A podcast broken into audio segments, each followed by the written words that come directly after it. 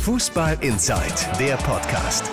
Der Hamburger Sportverein äh, beruhigt sich einfach nicht. Ist jetzt zwar Zweiter in der zweiten Liga, aber ja gut, das letzte Spiel, äh, da muss drüber geredet werden. 0 zu 5 gegen Jan Regensburg, wo die Gegner in der ersten Liga noch Bayern, Dortmund etc. hießen, wo es auch solche Klatschen gab. So ist es jetzt Jan Regensburg. Eine peinliche Veranstaltung, ein peinliches Ergebnis, ein Desaster. So kann man das, glaube ich, sagen. Und darüber wollen wir natürlich auch sprechen mit Daniel Jovanov, at Jovanov Daniel auf Twitter. Der berichtet seit ja, gut mehreren Jahren schon hintergründig und auch fundiert über den HSV. Moin Daniel. Moin, grüß dich. Bevor wir reingehen äh, in die Diskussion der aktuellen sportlichen Lage, ähm, blicken wir ein bisschen zurück, Daniel. Du hast ein Buch gemeinsam mit Tobias Escher geschrieben, das hieß Der Abstieg, wo ihr ja sowohl auf dem Platz als auch hinter den Kulissen den Niedergang des HSV, vor allen Dingen in der vergangenen Saison, ähm, beobachtet habt. Ähm, wie empfindest du jetzt das Echo auf dein Buch? Also es gibt die einen, die sagen, ähm, toll, hintergründig, jetzt wissen wir endlich, was los war. Und dann gibt es die ja, eingefleischten HSV-Fans, die sagen, das wollen wir nicht mehr lesen, oder? Ja, das stimmt. Ich würde aber sagen, überwiegend positive Reaktionen. Also es gab natürlich einige, die gesagt haben, äh, alter, alter Kaffee, wollen wir nicht mehr hören. Äh, die ganzen Geschichten sind doch alle schon erzählt, aber ich glaube, in der Kompaktheit, so wie wir das jetzt dargestellt haben und in der Erzählform äh, eines Buches, ähm, wie wir die Geschichten aufgearbeitet haben, ähm, hat es das jetzt so, glaube ich, noch nicht gegeben. Und insofern waren die Reaktionen darauf überwiegend positiv. Und das freut uns natürlich sehr, dass äh, viele Fans, auch viele Fans anderer Vereine sich dafür interessiert haben. Und ich habe sogar den Eindruck, dass vor allem die Fans anderer Vereine noch weitaus geschockter waren, weil sie das natürlich immer nur mit einem Auge verfolgen als die HSV-Fans. Die konnten wir jetzt mit den Inhalten nicht wirklich schockieren, aber die alle anderen ähm, haben da schon ein bisschen heftiger drauf reagiert. Bist du so, eine, so ein bisschen auch ähm, ja dann stolz auf, auf dein Werk gemeinsam mit Tobias Escher, dass ihr das dann so hinbekommen habt und dass er so gut angenommen wird? Das ist natürlich für einen, für einen Journalisten, glaube ich, ist es schon irgendwie, ich will es jetzt nicht höher machen, als es ist, aber es ist, einige sagen natürlich, von außen haben einige gesagt, ist natürlich schon so ein Ritterschlag, wenn man ein Buch äh, veröffentlichen kann und seine Expertise der letzten Jahre einfließen kann. Insofern ähm, empfinde ich das auch so, dass ich dann durchaus stolz darauf bin, dass, äh, dass ich gefragt wurde, ob ich das machen will. Das ist ja auch eine Auszeichnung und eine Anerkennung der Leistung. Ähm, und äh, als die ersten Bücher hier eingetroffen bin, ähm, habe ich mich auch schon sehr, sehr gefreut. Also es ist natürlich ein äh, tolles Gefühl, dann wirklich so ein, so ein Werk in den Händen zu haben und auch mal in eine Buchhandlung zu gehen und das im, im Regal äh, zu sehen, dass es da, dass es da liegt. Äh, insofern ähm, war das insgesamt äh, eine tolle Sache für mich persönlich. Und ähm, was der HSV und was die Fans daraus machen, ist dann wieder eine andere Sache. Die Intention dahinter ist, weil viele natürlich das auch fragen, was, was bezweckt ihr denn? Ähm, einerseits natürlich eine chronologische Aufarbeitung der, der Vergangenheit und andererseits soll das natürlich auch nochmal als Spiegelbild dienen, um zu verstehen und das wirklich mal vor Augen geführt zu bekommen in einer solchen kompakten Ausführung ähm, was dann eigentlich wirklich passiert ist und welche Dinge sich halt ständig wiederholen, welche Fehler sich wiederholen, um vielleicht daraus irgendwann mal ähm, die richtigen Konsequenzen zu ziehen. Also wenn man die Vergangenheit nicht aufarbeitet, dann kann man äh, in der Gegenwart und in der Zukunft vielleicht die Dinge ähm, erneut falsch machen. Und das ist ja das, was der HSV eigentlich nicht machen will. Also, der Abstieg von Daniel Jovanov und Tobias Escher, das äh, gibt es noch in den Buchhandlungen zu kaufen. Wo kann man es noch erwerben, Daniel? Online natürlich, über die bekannten Online-Händler, die ich jetzt nicht nenne, man kennt sie ja. Und ähm, in den Buchhandlungen natürlich. Ich weiß nicht, wie es außerhalb von Hamburg ist, muss ich ganz ehrlich sagen, äh, ob das da überall bestellt ist. Aber ich glaube, wenn man in seiner persönlichen Buchhandlung um die Ecke nachfragt und dieses Buch haben will, dann wird diese Buchhandlung das auch besorgen. In Gelsenkirchen habe ich es noch nicht gesehen, äh, so viel kann ich verraten. Ja, vielleicht äh, ereilt den F FC Schalke ja ein ähnliches Schicksal. Dann kann man beim HSV gucken, was man denn vielleicht vorher schon anders macht. Aber nein, Spaß beiseite. Das ist, äh, man kommt schon dran, wenn man es haben will, auch außerhalb von Hamburg. Absolut. Und du hast gerade einen ganz wichtigen Aspekt angesprochen. Fehler in der Vergangenheit aufarbeiten, damit man in der Zukunft daraus lernen kann oder diese Fehler womöglich nicht mehr wiederholt. Und es scheint jetzt so ein bisschen wieder so, dass wir die Diskussion, die wir in der Vergangenheit haben, nach dem 0 zu 5 Desaster gegen Regensburg, wieder haben. Aber wenn man ein bisschen tiefer die Spiele anschaut, dann kommt diese Diskussion nicht erst seit Regensburg, sondern die gärt schon ein bisschen länger, oder? Ja. Ja, genau, ist noch nicht so wirklich an die Öffentlichkeit gedrungen.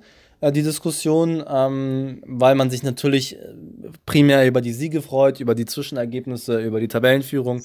Aber es äh, war, hat sich ja ab, abgezeichnet und das haben die Spieler bestätigt, haben auch die Verantwortlichen bestätigt, dass die bisherigen Ergebnisse und also nicht die Ergebnisse, sondern die Leistungen ähm, ein wenig darüber hinweggetäuscht haben, ähm, wie gut der HSV wirklich war und wie gut er wirklich aufgetreten ist. Weil auch aus meiner Beobachtung, ich habe es immer wieder gesagt, bestand in so gut wie jedem Spiel die Möglichkeit, 2 oder 3-0 hinten zu liegen und äh, dass dann mit einer Einwechslung von La Soga man ein 0 zu 3 dreht, das klappt dann, glaube ich, nicht in jedem Spiel. Insofern ähm, ist das ein Punkt, der definitiv kritisch angesprochen werden muss, weil ähm, das hat auch nichts mit Arroganz zu tun, aber wenn man der Hamburger SV ist und man steigt ab und man hat einen solchen Kader, der immer noch teuer ist, man hat äh, sieben oder acht Nationalspieler, äh, man hat die höchsten Ka äh, Kaderkosten neben dem FC Köln, ähm, bricht also wirtschaftlich wieder alle möglichen Rekorde und alle möglichen äh, Rahmenbedingungen, die sonst die zweite Liga so äh, hergibt, dann ist ein 0 zu 5 äh, zum Beispiel gegen Regensburg ist auf jeden Fall peinlich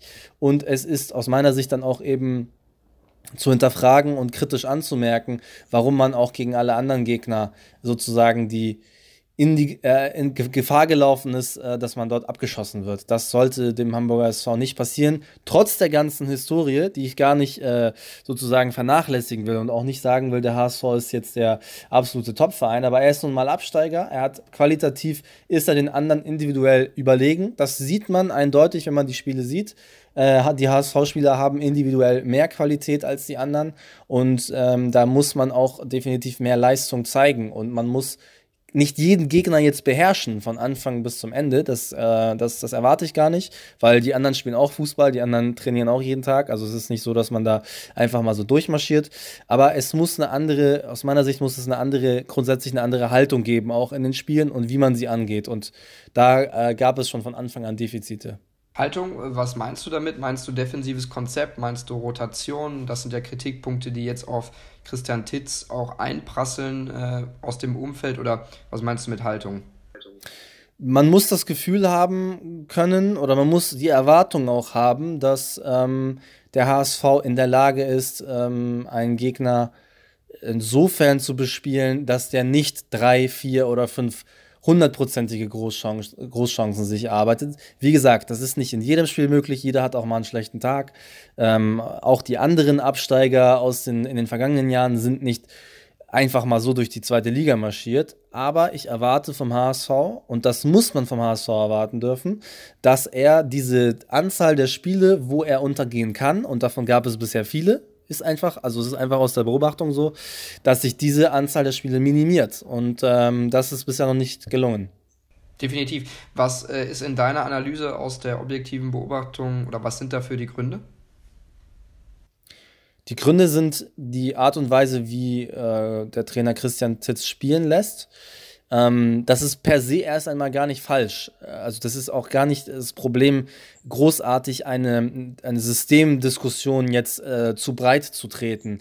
Sondern ich glaube, die Probleme liegen in den Detailfragen. Die Art und Weise, wie er spielen lässt, ist natürlich, ähm, er versucht es mit Dominanz, was ich gut finde. Also den Ball fordern, das ist, ich meine, auch ich und jeder Amateurfußballer spielt, weil er den Ball haben will.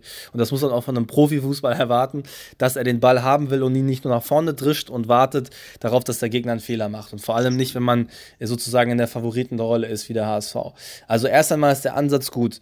Ähm, zweitens hat sich definitiv die, die, die Passhöhe hat sich, äh, es gibt mehr Pässe, mehr Kurzpässe, die Passquote hat sich verbessert. Also die Ansätze sind ja richtig. Und die zweite Liga ist aus meiner Sicht auch die, die, die richtige Liga für den HSV, das zu trainieren, einzustudieren und zu perfektionieren, weil in der ersten Liga würde man damit wahrscheinlich in jedem Spiel untergehen.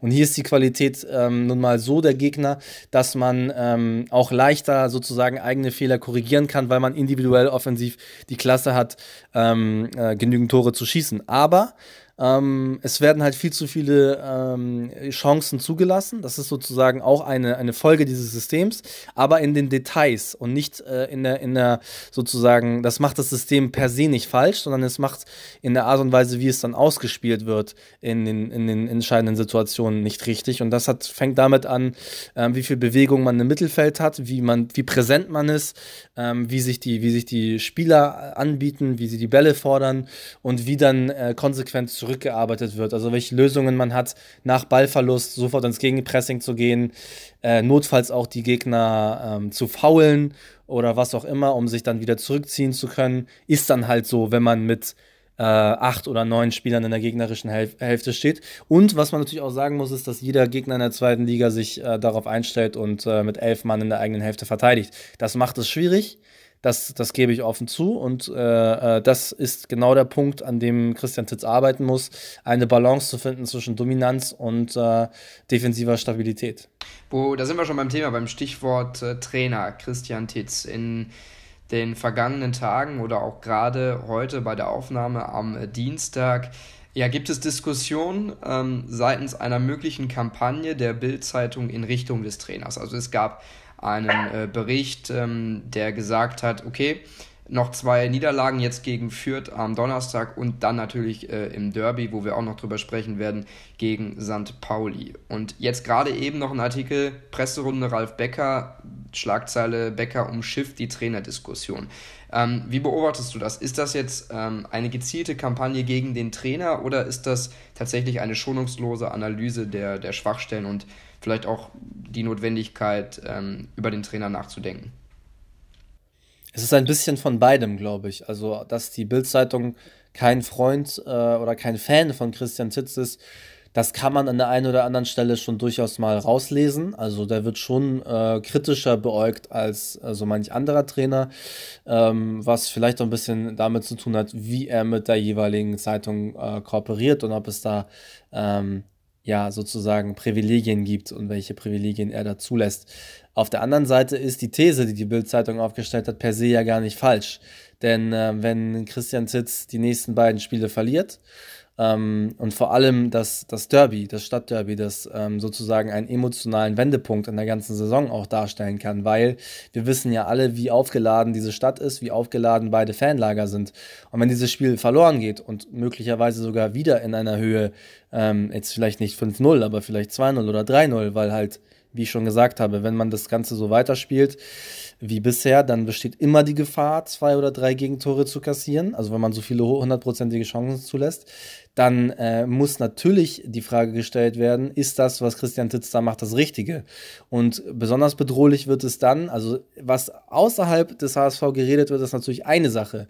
Aber wichtig ist natürlich, wie reagiert die Mannschaft darauf? Und ich habe den Eindruck, ähm, dass ähm, intern innerhalb der Mannschaft natürlich auch schon der ein oder andere Zweifel darauf aufkommt, weil letztendlich müssen die Spieler das ja auch ausbaden. Also sie versuchen das Konzept umzusetzen, ähm, werden im, im, im, Zweifelsfall, also wir gehen jetzt mal von dem Worst Case aus, verlieren die nächsten beiden Spiele und werden dann von den eigenen Fans äh, wahrscheinlich mit, mit Flaschen und mit Eiern und Tomaten beworfen und müssen dann ausbaden, was, äh, was ein, ein, ein Trainer dann an, an taktischem Konzept vorgibt ähm, obwohl er sieht, dass das vielleicht in den entscheidenden Momenten nicht funktioniert und man das vielleicht umstellen muss, vielleicht auch mal gegen seine Prinzipien arbeiten muss. Insofern, wie gesagt, beides ist schon irgendwie drin, ähm, aber die These ist ja nicht völlig, also sie ist nicht völlig falsch, sondern sie ist durchaus berechtigt. Und es ist ja auch durchaus berechtigt, weil ich ja vorhin auch schon gesagt habe, die Siege nicht ein äh, Produkt waren jetzt von absoluter Überzeugung, sondern auch mit sehr viel Glück und mit dem Unvermögen der gegnerischen Stürmer zusammenhängt. Ein Beleg auch äh, für, für die Auffassung und die These ist ja auch, dass äh, Kapitän Aaron Hunt gesagt hat, okay, das hat sich in den vergangenen Wochen angedeutet. Ne? Also der spricht es da auch öffentlich aus, dass in der Mannschaft sicherlich da auch das eine oder andere diskutiert wird und dass man sich offenbar auch im Klaren ist, dass oft der Faktor Glück eine Rolle gespielt hat. Also es war ja quasi die Bestätigung dafür.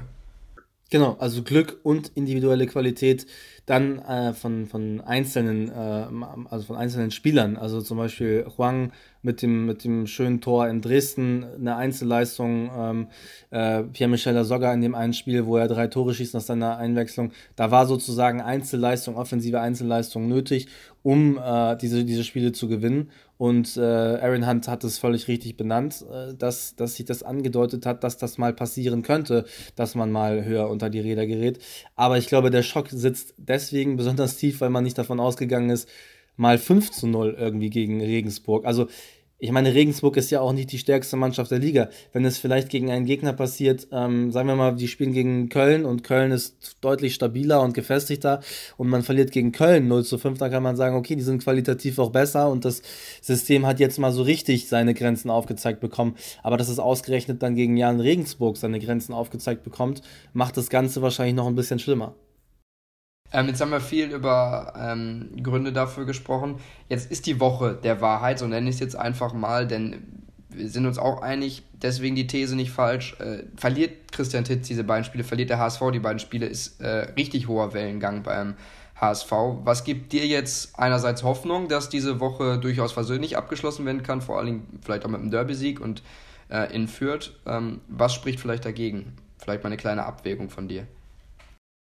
Das ist, das ist schwierig zu beantworten, weil ähm, es geht ja darum, was die, was, welche Konsequenzen zieht Christian Titz jetzt aus, den, äh, aus, den, aus diesem Spiel und aus den bisherigen Spielen.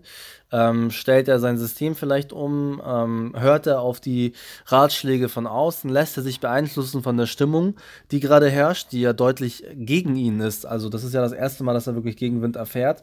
Und es ist wirklich erstaunlich, wie man äh, im Fußball und insbesondere in Hamburg von einem Spieltag zum nächsten vom gefeierten Hypertrainer, der den Fußball neu erfindet, zum absoluten Deppen äh, ähm, sozusagen abgestuft werden kann. Das äh, bekommt er gerade zu spüren und man hat es gesehen auf der Pressekonferenz nach dem Spiel, dass ihm das nahe geht, dass ihm das zerknirscht. Äh, da geht es darum, wie holt er sich selbst daraus, weil wenn er anfängt, Schwäche zu zeigen, wenn er anfängt, an Autorität zu verlieren innerhalb der Mannschaft, dann, dann ist es sehr, sehr schwer für ihn, das noch irgendwie nochmal umzubiegen. Ähm, also es geht auch darum, welche Hilfestellung bekommt er aus dem Verein. Ähm, wie, wie reagieren die, seine, seine, seine direkten Vorgesetzten darauf? Da gab es ja auch schon eine Reaktion.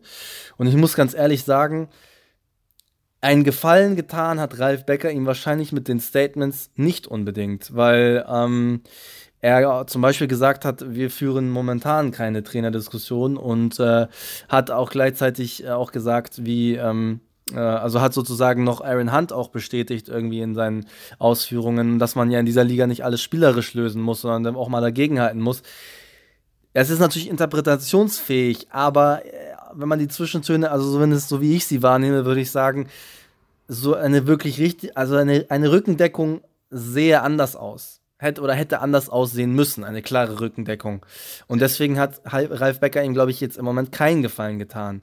Und insofern scheinen sich da so ein paar, ja, also ein paar Risse aufzutun in der Beziehung zwischen Titz und den übrigen Verantwortlichen beim HSV. Was hätte er sagen müssen, deiner Meinung nach, um ihn komplett den Rücken zu stärken? Er hätte gar nichts sagen müssen weil ähm, er hat nach den, aus, also aus meiner Sicht ist es ja so, dass nach dem Spiel steht ja auch Ralf Becker zur Verfügung für Interviews für die Journalisten. Dort hätte man genauso das klar ansprechen können. Es ist eine peinliche Niederlage. Es ist, man hat jede Kritik jetzt auch einfach verdient und die muss man auch aushalten, ja. Davon ist noch keiner gestorben, von Kritik und von Pfiffen. Wenn man 5 zu 0 verliert, dann wird man ausgebuht, dann wird man in der Presse, äh, äh, bekommt man da kein, kein Lob für, sondern da wird man dann auch mal ausgeschlachtet.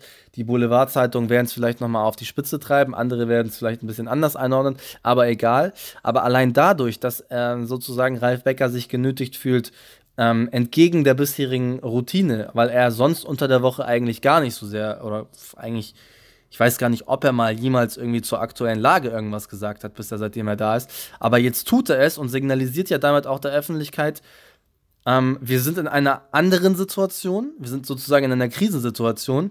Letztendlich ist es so, der HSV hat einen Spielfall oder nicht die ganze Saison. Aber trotzdem deutet die Reaktion darauf hin, dass man ähm, eine gewisse Art von Unruhe und Hektik ja auch selber verspürt. Man fühlt sich wieder genötigt, irgendwie zu intervenieren aber so wie man es gemacht also es gibt halt zwei Optionen. Also entweder es war schlecht von Ralf Becker oder es war Kalkül. Also er lässt ihn tatsächlich auflaufen. Beides ist möglich. Ich kann weder das eine noch das andere ausschließen. Entweder schlecht kommuniziert, schlecht vorbereitet, so wie er es gesagt hat. Das ist keine eindeutige Rückendeckung. Oder man lässt es wirklich darauf ankommen und opfert den Trainer sozusagen. Oder man lässt ihn, ja, auf, ja, wie gesagt, man lässt ihn auflaufen. Ist es nicht aber irgendwie absurd? Wir haben es gerade schon ein bisschen angesprochen. Ähm, vor dem Regensburg-Spiel ist der HSV an der Tabellenspitze. Ähm, alle sehen sich auf dem richtigen Weg, nur das Spielerische müssen wir nochmal äh, korrigieren. Klar, die Ergebnisse haben Defensivprobleme und auch äh, ja, untereinander Abstimmungsprobleme kaschiert, definitiv. Aber jetzt ist gefühlt ähm, komplett Untergang auf Platz 2. Wie erklärst du dir das?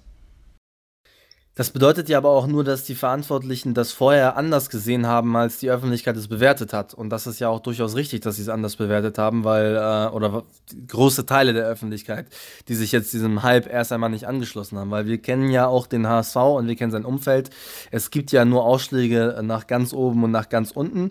Das ist nicht, das soll keine Medienkritik sein, weil Medienkritik äh, bildet, oder beziehungsweise die Medien bilden ja auch sehr häufig immer nur das ab, was sozusagen in den in den, oder was, was die Leute ja auch denken. Und so ist das ja auch bei den, bei den Leuten, dass sie äh, ja auch ähm, das euphorisch gefeiert haben, auch den Trainer euphorisch gefeiert haben und gesagt haben, ach, also ich, ich erlebe es ja selbst. Ich habe ja nach jedem Spiel immer gesagt, überzeugt mich nicht. Und dann kamen immer äh, sehr, sehr viele Hate-Kommentare, ja, was willst du denn? Und das, was man halt dann so erlebt in den sozialen Netzwerken. Und jetzt kippt plötzlich die Stimmung. Und ich glaube, dass der HSV aber das vorher auch genauso gesehen hat, wie, wie ich und, an, und ich und viele andere auch und gesagt, gesagt hat, naja, also so überzeugend ist das alles gar nicht, was hier passiert. Das hat sich ja auch in den Testspielen, ich habe auch das ein oder andere Testspiel mir einmal angeguckt, äh, da ist der HSV auch mal untergegangen. Das hat sich auch schon angedeutet und diese Probleme sind bisher, wir haben jetzt Ende September nicht in den Griff äh, äh, zu kriegen. Insofern ähm, ist das nichts, was jetzt überraschend kommt, dass ähm, auch eine Art von Hinterfragen des, der ganzen Arbeit stattfindet das hat sich ja nicht nur schon im Vorfeld dieser Saison und in dieser Saison angekündigt, sondern wenn ich ganz ehrlich bin, auch schon in der vergangenen Saison in der ersten Liga noch. Äh, da hatte Christian Titz zwar nichts zu verlieren, aber da war doch schon offensichtlich, dass die, wenn die so hoch stehen gegen Mannschaften, die das dann mal ausnutzen, ihre Chancen und defensiv da nichts stimmt, ähm, dass das auch problematisch wird. Also das war ja schon immer so. Und der Spielaufbau über Pollersbeck, über den Sechser, in diesem Fall jetzt im letzten Spiel Matti Steinmann, ähm, der zieht sich ja auch durch. Und äh, das erkennen ja vielleicht dann auch mal Gegner und stellen das zu und damit ist es enthoben. Also so habe ich es jetzt im Gefühl gehabt. Auch zieht sich durch die vergangenen Saison auch noch durch. Das ist eine absolut richtige Erkenntnis, aber man muss einfach auch konstatieren, dass man das zu der Zeit einfach nicht sagen konnte. Äh, also zumindest nicht, wenn man nicht äh, aus der Stadt gejagt werden will. Ich kann mich erinnern, dass der, dass der HSV in der vergangenen Saison gegen den FC Schalke 3 zu, 0, äh, 3 zu 2 gewonnen hat, nach einem Fernschusstor in der 80. Minute, glaube ich, war es von Aaron Hunt.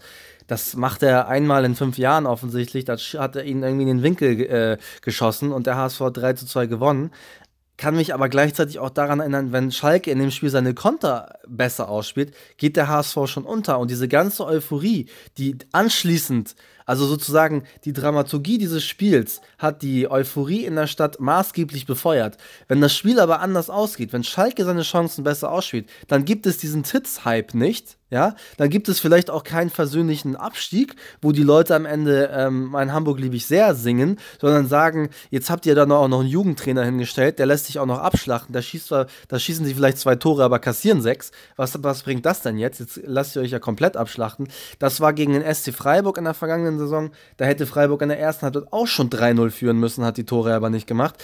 Also auch schon da hat man bestimmte Dinge sehen können. Nur, äh, wie ich schon gesagt habe, hätte man zu der Zeit ähm, vor allem natürlich wir dann als Journalisten äh, oder wer auch immer zu der Zeit schon eine große Kritik geäußert und gesagt, naja, guckt euch das mal bitte ganz genau an. Die spielen vielleicht schöner, aber dafür auch zu Lasten einer Defensive und dann gehst du halt immer unter. Und so viele Tore kannst du nun mal nicht schießen, außer du hast halt Glück und das war in dem Fall zum Beispiel gegen Schalke so, dann schießt er ihn halt rein und äh, äh, du gewinnst das Spiel.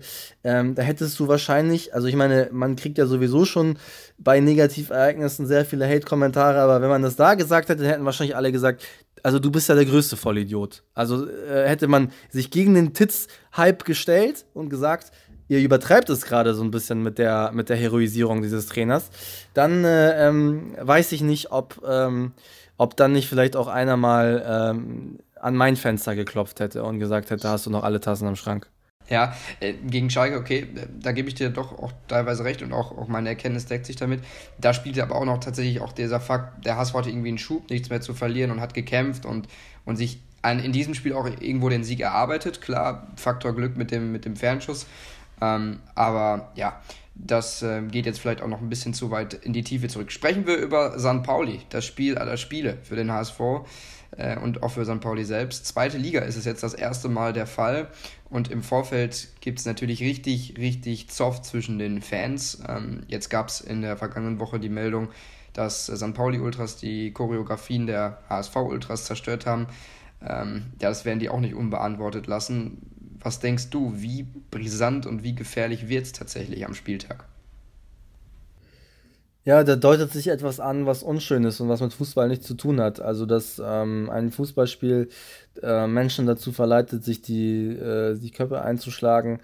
Ähm, ich kann es nicht verstehen, habe auch absolut kein Verständnis dafür, warum man, äh, warum man das so ausarten lassen muss. Also ich habe überhaupt nichts gegen Rivalität, ich habe auch überhaupt nichts gegen, gegen Fangesänge gegeneinander, auch wenn die unter der Gürtellinie sind. Es ist nun mal, also ich will es nicht schönreden, aber das ist nun mal Fußball, das hat sich halt so eingebürgert. Es ist seit vielen Jahren auch einfach so, dass es dann nochmal ein paar Beleidigungen gibt hier und da und ähm, das gehört auch irgendwie zum Leben dazu. Also man kann auch nicht komplett die Augen verschließen. Die Welt ist nicht, äh, es ist, wir leben nicht in einer komplett heilen Welt, wo alles rosa ist, sondern äh, man kann sich auch mal gegenseitig anschnauzen und beschimpfen.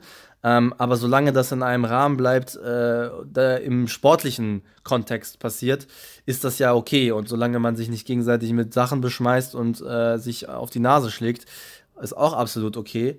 Äh, und sich gegenseitig auspfeifen, auch absolut okay, aber nicht äh, äh, durch die Stadt laufen und Märsche ankündigen und völlig unbeteiligte Leute auch irgendwie in Angst versetzen. Also das verstehe ich nicht, habe kein Verständnis dafür ähm, aus persönlicher Sicht, aber ich begreife natürlich, warum das so ist. Also, dass es natürlich ähm, eine riesige Rivalität zwischen den beiden gibt, die auch historisch bedingt ist und die auch ähm, also aus der Historie war es ja auch äh, sozusagen auch immer so ein Kampf zwischen Kapitalismus und Sozialismus, zwischen links und rechts und hier treffen zwei unterschiedliche Ideologien aufeinander. Ähm, das sorgt dann schon für erhebliche Spannungen. Nicht nur im Fußball, auch in anderen Bereichen, aber das wird jetzt nochmal kumuliert in diesem Spiel dann in der ganzen Stadt zu spüren sein. Aber was nochmal abschließend ähm, deine Prognose fürs Fürth-Spiel und fürs Pauli-Spiel?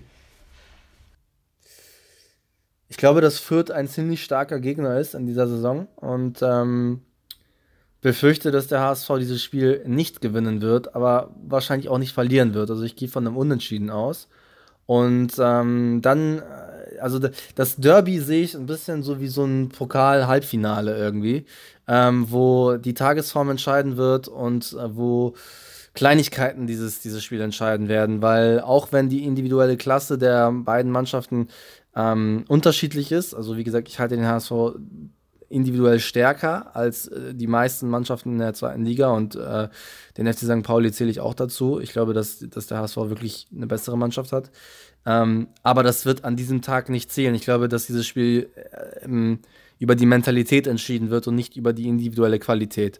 Und da wird sich halt zeigen, wer ist gefestigt da im Kopf. Und ich sehe den FC St. Pauli im Moment ein bisschen im Vorteil, weil die haben diese Unruhe gerade nicht und äh, die werden sich dadurch nochmal angestachelt fühlen, ähm, äh, vielleicht ans, ans Limit oder über das Limit hinaus zu gehen. Also natürlich ist beim FC St. Pauli auch nicht alles gut. Äh, die haben auch so ihre kleinen Wehwehchen, aber das artet ja nicht so aus wie beim HSV. Und äh, das, was sie im Moment dann erleben beim Gegner, da kann man sich ja nur entspannt zurücklehnen und abwarten, ähm, was, was da noch so passiert. Und äh, das wird, es spielt denen im Moment in die Karten. Zumindest äh, aus meiner Wahrnehmung. Absolut, also ich sehe schon, Tipps kann ich dir nicht entlocken. Äh, du bist also nicht der. Da bin ich viel zu schlecht drin ähm, und dann werde ich am Ende wieder äh, üble Kommentare äh, bekommen, deswegen verzichte ich drauf.